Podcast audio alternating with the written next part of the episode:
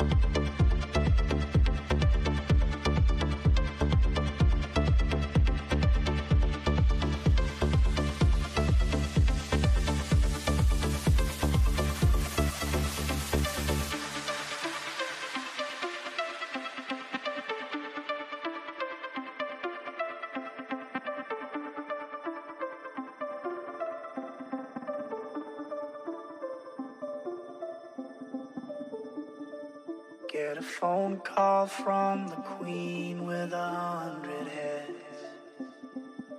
She says that they're all dead. She tried the last one on, couldn't speak, fell off, and now she just wanders off, thinking nothing, thinking nothing at all. Once there was a man who had a little too much time on his hands and never stopped to think that he was getting older. But when his night came to an end, he tried to grasp for his last friend and pretend that he could wish himself health on four-leaf clover.